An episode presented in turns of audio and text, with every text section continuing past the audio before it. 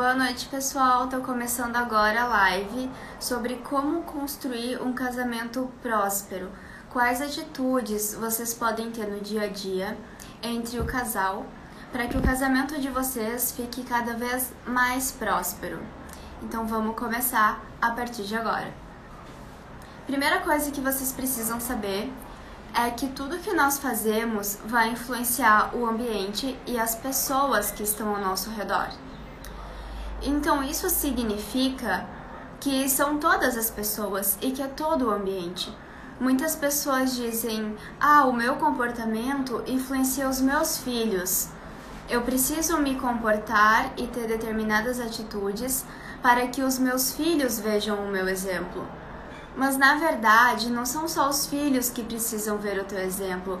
A pessoa que está do teu lado, teu marido, a tua esposa, precisa ver esse exemplo também. Porque a tua atitude influencia diretamente a vida dessa pessoa. Então, muita gente fala assim: uh, problemas financeiros atrapalham o casamento. Mas ninguém fala que um casamento ruim atrapalha as finanças também. Um casamento ruim prejudica a tua vida profissional. Um casamento ruim prejudica a tua atenção, prejudica a tua motivação. Por isso que o casamento influencia muito nas tuas finanças. Eu tô aqui do lado com o, note aberto e lendo aqui só os pontos para não perder nada, tá, pessoal?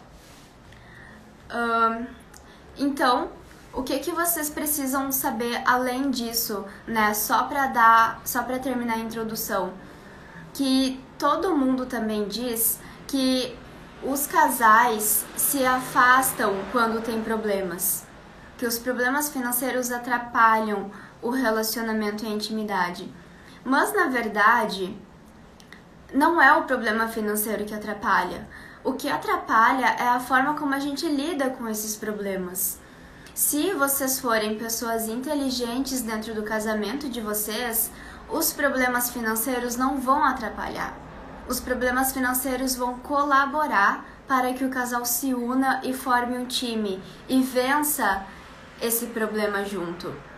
Então, a forma como a gente conduz o nosso casamento, a forma como a gente lida com os nossos problemas, vai determinar muito mais do que o problema em si, certo? Então, coisas agora que vocês podem atuar pontualmente para melhorar o relacionamento de vocês e garantir mais prosperidade. A primeira coisa é a necessidade de controlar as próprias emoções. E quando eu digo controlar as próprias emoções, eu não estou falando para a pessoa se tornar fria e não sentir mais nada. Controle é diferente de ignorar, tá? Controlar as próprias emoções é a gente parar, pensar a respeito do que a gente está sentindo e depois agir. Porque a impulsividade no nosso dia a dia nos leva a ter impulsos em todas as áreas da nossa vida, inclusive na área financeira.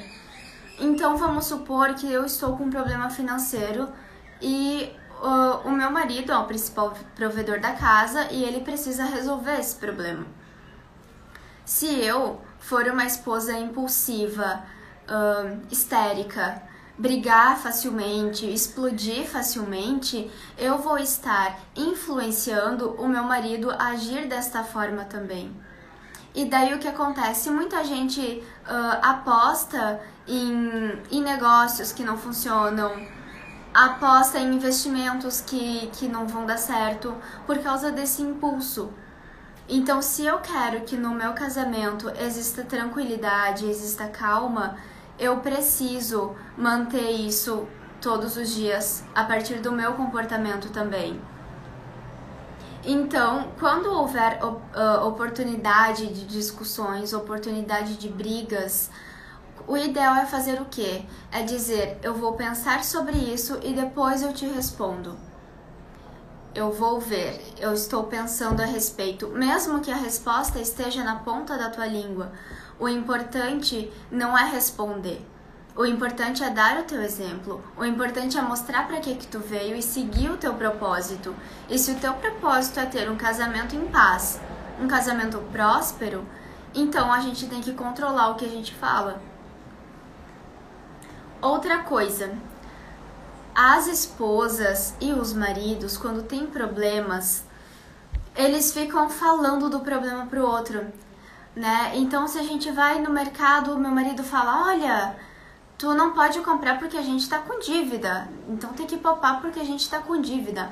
Olha, nós temos dívida, nós temos a conta do carro, nós temos a conta da casa, nós temos a escola, nós temos o médico. Não precisa fazer isso. A outra pessoa sabe que ela tem dívida outra pessoa sabe que ela está endividada, ela sabe que ela tem que resolver problemas, ela sabe qual é o problema e como ele é grande. A gente não precisa ficar apontando pro outro o tempo inteiro o que que ele tem que fazer. Né? Então esse é o primeiro erro. E falar isso não vai motivar a outra pessoa, porque tu tá mostrando o erro, tu não tá mostrando a solução. E toda essa cobrança que a gente faz tudo que ela vai, tudo que ela vai gerar é ansiedade, medo e raiva. Ansiedade, medo e raiva não resolvem problemas. Ansiedade, medo e raiva não pagam as contas. Então não adianta fazer isso, não tem sentido manter esse comportamento no teu casamento. Às vezes parece que o outro não tá entendendo o que tá acontecendo, parece que o outro não tá vendo o problema ali. Então a gente começa a falar do problema porque a gente quer uma reação da outra pessoa. A gente quer que a outra pessoa confirme para nós que ela realmente tá vendo aquilo. Mas a falta de reação não significa que ela está negligenciando. Pode ser que ela esteja pensando a respeito, pode ser que ela esteja tentando entender o que está acontecendo. E quando a gente fica batendo na mesma tecla, a gente não está ajudando em nada. Como que a gente vai motivar outra pessoa então? a melhorar, a resolver o problema? Primeira coisa é motivar sendo realista. Só que tu não motiva mostrando o lado ruim, tu motiva mostrando o lado bom. Então, por exemplo, se eu sou muito boa em, em fazer bolos, fazer bolo mesmo, bolo de chocolate, bolo de morango, bolo de laranja, se eu sou muito boa em fazer bolo, o que, que o meu marido pode fazer para me motivar? Olha, tu faz bolo muito bem. Quem sabe tu não faz uh, bolo para vender? Ou olha, tu é uma pessoa muito habilidosa com isso, por que, que tu não segue esse caminho? Tu é uma pessoa muito inteligente, tu é uma pessoa que sabe fazer isso bem feito. Isso é motivador. Só que a motivação tem que ser realista não é motivar, não é falar assim, ah, siga os teus sonhos, eles vão dar certo. Acorde todo dia com, com vontade. Não, isso não motiva ninguém. Isso dá um gás, a gente fala isso quando a gente tá motivado, não, não quando a gente não tá, né? Uh, a motivação, ela precisa ser uma motivação focada naquele ponto que é importante para a pessoa, certo? Então, se a pessoa é, é ótima em alguma habilidade, a gente vai motivar apontando essa habilidade para a pessoa e não uh, apontando o problema para ela. Outra coisa que motiva, e isso motiva absurdamente, é mostrar que tu está confiando no outro. E confiar não é dizer eu confio em ti. Qualquer um fala isso. Se a gente treinar um papagaio, ele vai falar também tá? Confiar no outro é mostrar que tu acredita na capacidade dela, que tu confia nela, que tu permite que ela te guie em algumas circunstâncias. Isso é uma motivação verdadeira, né? Então, se eu quero motivar o meu marido a continuar trabalhando em um projeto, eu vou dizer: "Nossa, tu tá fazendo isso muito bem que bom que tu tá conseguindo, olha lá, tu tá quase alcançando o teu alvo. Isso é uma motivação. Não é dizer, olha, eu confio em ti, né? Ou eu posso dizer, nossa, tá dando super certo o teu projeto, a gente vai conseguir, tu tá conseguindo, que bom. Isso é uma motivação. É uma motivação realista, uma motivação próxima. Outra coisa que as pessoas fazem e é uma coisa muito inconsciente que é ter o foco no alvo errado. O foco da pessoa que tem problema está no problema. Só que isso atrai mais problema. Se você quer ter uma solução, o teu foco tem que estar nas possibilidades que vão te trazer essa solução. Então, uh, e não só isso, mas também o foco tem que estar no teu propósito futuro, aonde você quer chegar. O problema, ele é uma pedrinha no meio do caminho. Se a gente parar e ficar olhando para a pedra, a gente vai parar de andar. E não vai resolver nada. A gente precisa continuar andando, saber que aquela pedra tá lá, mas sempre seguir andando, porque nem todos os problemas são problemas reais. Alguns problemas não são tão sérios assim. A maioria dos problemas que nós temos na nossa vida se resolvem com o tempo. Só que as pessoas não percebem isso, elas não entendem isso, elas querem ter o controle das coisas. Muitos problemas vão ser resolvidos ao longo do tempo. Por exemplo, se tem alguém magoado comigo, eu já pedi perdão, a pessoa continua magoada, não tá nas minhas mãos. Agora é ela que vai, com o tempo, lidar com isso. No trabalho, algumas coisas também vão uh, crescendo com o tempo. A tua empresa vai crescendo com o tempo, né? Uh, então é por esse sentido, assim, a gente não pode focar no problema, o nosso foco tem que estar no nosso propósito, no nosso objetivo. Então é importante que você e o seu marido, ou você e a sua mulher, tenham um propósito. Qual é o propósito de vocês? É conseguir uma pagar uma escola particular para os filhos? É conseguir uma casa maior? É conseguir se mudar? É conseguir atingir um salário de tantos mil por mês? o propósito tem que estar claro, para que vocês possam olhar para ele.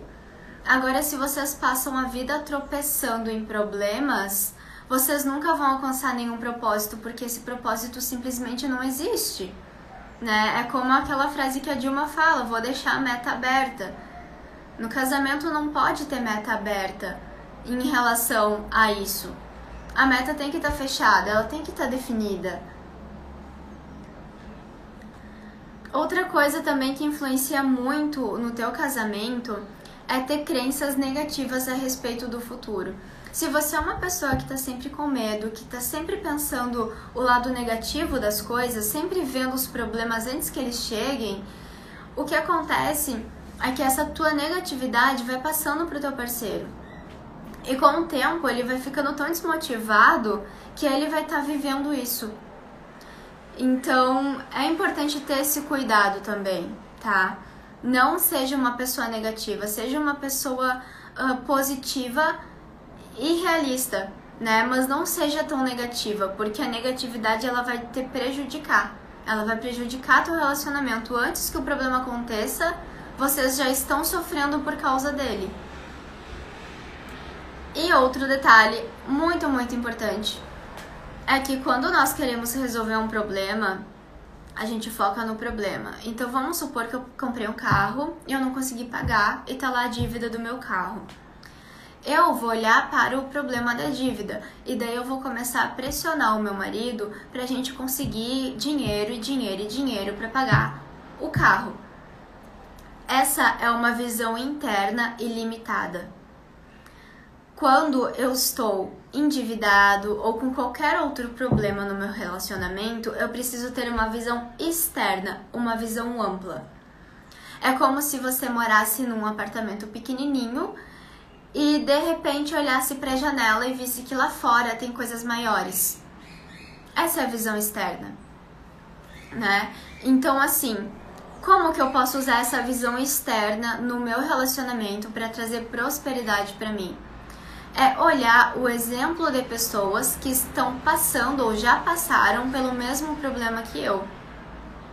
Então vamos supor que o meu marido abriu uma lojinha e ele quer muito que essa lojinha tenha sucesso, mas depois de um ano as vendas estagnaram. Daí veio a pandemia e tudo piorou. E nós estamos enfrentando esse problema, esse problema de prosperidade, esse problema financeiro o que que acontece? Se eu só ficar olhando para minha loja, ai, a minha loja não tá crescendo, a minha loja não tá funcionando, tá dando tudo errado, eu vou ficar só nisso, porque para onde eu vou? Eu vou para onde os meus olhos me levam, não é?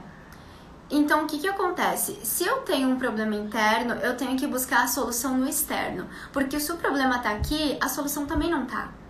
A solução não vai estar onde o problema está, a solução está em outro lugar. Então, se eu tenho um problema no meu casamento, financeiro, por exemplo, ou um problema de compatibilidade ou um problema de intimidade com meu parceiro, o que eu devo fazer é procurar exemplos de pessoas que já lidaram com isso para entender como elas fizeram e a partir do exemplo delas eu aprender e resolver meu problema. Então, sempre que vocês tiverem um problema, pensem: alguém já passou por isso. Alguém já passou pelo meu problema. Então eu vou procurar onde é que está a solução, porque da mesma forma que alguém enfrentou o mesmo problema que eu, essa pessoa também conseguiu resolver e eu vou aprender a resolver com ela. Isso é uma visão de prosperidade, porque não é uma visão limitada, não é uma visão que tu fica olhando só para o teu próprio umbigo, é uma visão ampla e tu tem que trazer isso para o teu casamento e mostrar para o teu parceiro que isso é possível né? Se o teu casamento tá com muitas brigas, tá infeliz, não fica só olhando pro teu casamento e sofrendo. Isso não vai te ajudar. Procura pessoas que já viveram isso e que resolveram e aprenda com essas pessoas. É a melhor forma de realizar alguma coisa e de resolver um problema também. Outra coisa também que as pessoas precisam entender que é importante é dar exemplo não adianta eu falar que eu quero que o meu marido faça um monte de coisas se eu não estou fazendo. Não adianta eu querer que o meu marido tenha uma ideia genial se eu não faço nada para ter uma ideia genial também. Então a gente precisa cobrar aquilo que a gente faz, porque isso é ter noção, né? É ter bom senso, no mínimo. Então, assim, como é que eu vou fazer isso? Eu preciso ser exemplo. Se eu quero que o meu marido seja próspero financeiramente, que ele consiga administrar bem as finanças da nossa casa, e eu também quero aprender a fazer isso, eu preciso estudar. Não existe outra forma. Eu preciso estudar, eu vou ler livros de economia, eu vou ver youtubers que falam de economia, eu vou assistir podcasts de pessoas que são líderes de empresas ou líderes de casa e que conseguem uh, ter um bom desenvolvimento econômico. Seja o exemplo, estude. Você quer um marido que seja inteligente, que toque uma empresa, comece a estudar sobre empresas também. Comece a estudar, porque quando a gente faz isso, quando a gente fica do lado da pessoa, estudando com ela e mostrando que a gente quer aprender junto, a gente está dizendo: Eu estou do teu lado agora. Vai ficar tudo bem, eu tô aqui. É isso que importa. É o quanto tu tá se esforçando ao lado daquela pessoa. Não é dizer assim, querido, vai lá, estuda, eu confio em ti, eu pago o cursinho pra ti, vamos lá. Não, não é isso. É pegar, abrir um computador na frente dele e olhar, olha, eu estudei que para resolver esse problema tu pode fazer isso, o que que tu acha? Isso é estar ao lado, isso é ajudar, isso é batalhar junto. Batalha junto não é ver a pessoa sofrendo e sofrer com ela. Isso não é batalha. Isso é rendição. Né? E na maioria dos casamentos as pessoas estão rendidas. Elas não estão batalhando. Essa é a realidade. Chega muitas pessoas na clínica que falam: Eu estou tentando, eu estou lutando, eu estou fazendo. Aí eu pergunto: O que é que tu está fazendo? O que é que tu tentou de novo? O que que aconteceu? E o que eu, eu recebo de resposta é que, na verdade, elas tentaram uma vez ou outra, desistiram e daí estão empurrando com a barriga aquele problema. Isso não traz prosperidade. Isso não traz retorno, né? Então, para estudar, é preciso estar ao lado dessa pessoa, sabe? Estudar com ela, estar com ela, mostrar para ela que tu tá lá. E mesmo que não seja a tua área, vamos supor que você faz direito e o teu marido é engenheiro, são áreas completamente diferentes. Ele pode estar com um problema lá, mas daqui a pouco as tuas ideias podem ajudar. Tu não precisa entender cada detalhe do trabalho dele para ajudar ele. Tu pode simplesmente abrir na internet uma pergunta, ler ali e falar: Olha, eu li isso, o que, que tu acha? Eu encontrei isso, o que, que tu acha? Talvez tu não ajude, mas sabe o que, que muda? Muda o fato dele saber que você está lutando junto com ele, que você se importa com as batalhas dele, que você se importa com o sucesso profissional e financeiro e próspero da família de vocês. É isso que muda. E quando isso mudar, sabe o que, que acontece? Sai um peso das costas da outra pessoa. Porque quando o casamento é ruim, os dois se sentem sobrecarregados os dois sentem que estão sozinhos. Eles sentem que não podem contar um com o outro. Então, quando tu se interessa por algo que o outro está fazendo, ele vai entender que ele pode sim contar contigo. Eu não preciso entender de direito, eu não preciso entender de economia, eu não preciso entender de construção, de nada disso para ajudar o meu marido. Eu só preciso tentar fazer alguma coisa. O fato de eu estar tentando dar um gás para que ele continue. Outra coisa que é importante fazer, mudar o ambiente. E quando eu falo de mudar o ambiente, eu não estou falando só de energia, de comunicação. Eu estou falando de fato do ambiente material, da tua mesa, do teu sofá, do teu quadro, da cor da parede. Por quê? o ambiente ele influencia muito uh, a nossa cognição. Né? Existem estudos diversos que falam como a luz do sol influencia uh, a tua serotonina, coisas assim. Tanto que hoje eu tô trabalhando na sacada, né? Porque tem luz natural e é mais confortável, eu fico mais feliz trabalhando aqui. Então, criar um ambiente de trabalho faz muita diferença dentro da tua casa. E não só um ambiente de trabalho, né? Mas de repente a pessoa não trabalha. Mas quando ela chega em casa, ela precisa ter um ambiente bom, um ambiente acolhedor. A tua casa é o teu refúgio. A tua casa não é a tua prisão. O teu casamento é o teu refúgio. O teu casamento não é a tua prisão. E isso tem que estar tá muito claro, inclusive na cor das paredes, entende? Então, se eu quero uma casa leve, feliz, eu vou, eu vou ter vasos de flor, eu vou ter uma escultura, eu vou ter um quadro, eu vou ter, ter a minha casa organizada, para que essa leveza, essa felicidade esteja no meu lar. Quando ele chegar do trabalho, ou quando eu chegar do trabalho, eu vou encontrar um ambiente prazeroso e bom para mim. E isso faz toda a diferença. Então, cuidado com o teu ambiente também. O ambiente influencia. Se a pessoa tenta trabalhar numa casa onde não tem muitas janelas, é uma casa escura, com os móveis velhos, uh, ou alguma coisa mal cuidada, com criança chorando em roda, não tem como a pessoa ficar bem num ambiente assim. Então, se esforce para que o teu ambiente seja um ambiente de fato acolhedor também. Isso vai influenciar toda a tua vida. Não vai influenciar somente o teu trabalho, porque se tu trabalha fora, quando tu chega em casa, tu precisa ter um lugar de descanso, tu precisa ter o teu refúgio. E muitas vezes o que acontece é que maridos, especialmente maridos, mas as mulheres também fazem isso, ficam mais tempo no trabalho para não ter que vir para casa. Porque no trabalho é melhor do que em casa. O que, que é melhor? Pode ser o ambiente. Talvez no trabalho ele não seja tão cobrado. O que que o meu cônjuge precisa ter quando chegar em casa? Ele precisa ter um refúgio. Ele precisa ter um lugar onde ele vai ter paz. Ele precisa ter um lugar onde ele vai poder sentar e descansar. Ele, vai, ele precisa ter um lugar onde ele pode dar risada e ser ele mesmo. E ele precisa ter um lugar em que ele não precise ficar pensando no trabalho, ele não precise ficar pensando nos problemas o tempo inteiro.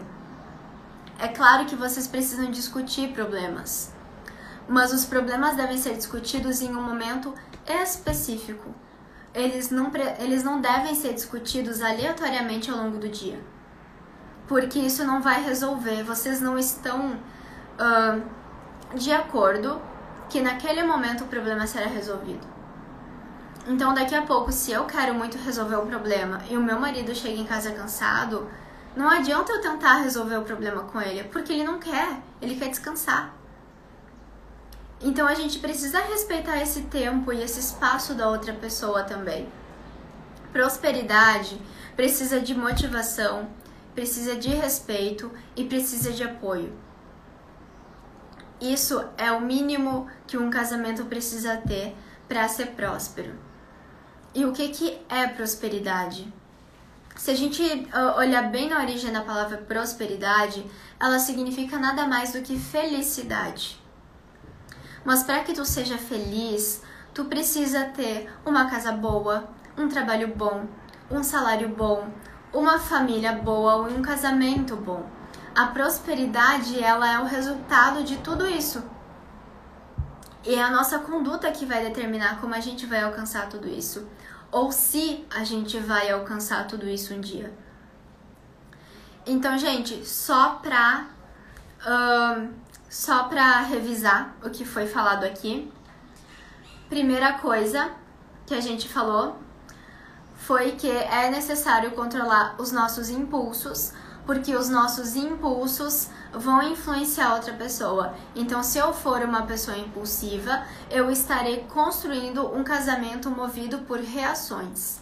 E eu não quero. Se eu quero ser uma pessoa próspera, eu preciso ter controle sobre os meus atos. E assim o meu companheiro vai aprender a controlar os atos dele a partir do meu exemplo. Outra coisa, cobra menos e motiva mais. O outro sabe dos problemas que existem. Ele sabe. Ele sabe que ele tem problema financeiro, ele sabe que o relacionamento tá ruim, ele sabe que a vida sexual tá uma droga, ele sabe que vocês não têm intimidade. Ele sabe. Falar isso não vai resolver o problema. O que resolve o problema é motivá-lo dentro daquilo que é bom e que ele já tem, para que o ponto forte seja fortalecido ainda mais. É isso que resolve, é isso que o casamento precisa. Como que eu vou fortalecer os pontos fortes dele? Eu vou fortalecer os pontos fortes dele quando eu apontar para ele que ele é bom em alguma coisa. Então, se ele tá com um problema financeiro, eu vou dizer, poxa amor, por que, que tu não investe em tal coisa? Tu é tão bom fazendo isso. Olha, tu tem muita habilidade com tal coisa, por que, que tu não segue por esse caminho? Isso é motivar. Motivar de uma forma realista. Isso vai resolver os problemas. Se o teu marido não tá carinhoso, se o teu marido não tá te procurando, olha para os pontos fortes dele, não para os problemas. Se o teu marido sabe, por exemplo, dirigir muito bem, elogia ele quando ele estiver dirigindo. Ah, mas o que isso tem a ver com a minha vida íntima com ele? Tem tudo a ver, porque ele vai se sentir valorizado. Ninguém quer se entregar para as pessoas que não as valorizam. Eu só vou me entregar se eu me sentir segura. E eu só vou me sentir segura se eu souber que eu sou respeitada e admirada. Então elogia o jeito que ele dirige, elogia a forma como a tua esposa cuida dos filhos, elogia a como ela é uma boa profissional. Elogia, fala do que tem de bom. Para de falar do que é ruim. A outra pessoa sabe o que é ruim. Ela já sabe. A gente não precisa ficar falando disso. Uh, a cobrança traz ansiedade, medo e pressa para resolver o problema. A pressa é inimiga da perfeição. Com pressa, a gente coloca os pés pelas mãos e a gente não consegue fazer nada, ok? Outra uh, coisa que a gente já comentou na live, que é só o resumo, mudar o foco das conversas, mudar o alvo daquilo que a gente está olhando. Para de olhar para o teu problema e olha para as soluções que podem ser encontradas no externo. Se eu tenho um problema no meu casamento, seja financeiro profissional, uh, seja um problema íntimo, seja um problema de comunicação, eu preciso uh, olhar como outras pessoas resolveram esse problema para que eu consiga resolver também, ok? E a última coisa que a gente viu foi para estudar o que pode ajudar o nosso companheiro a melhorar.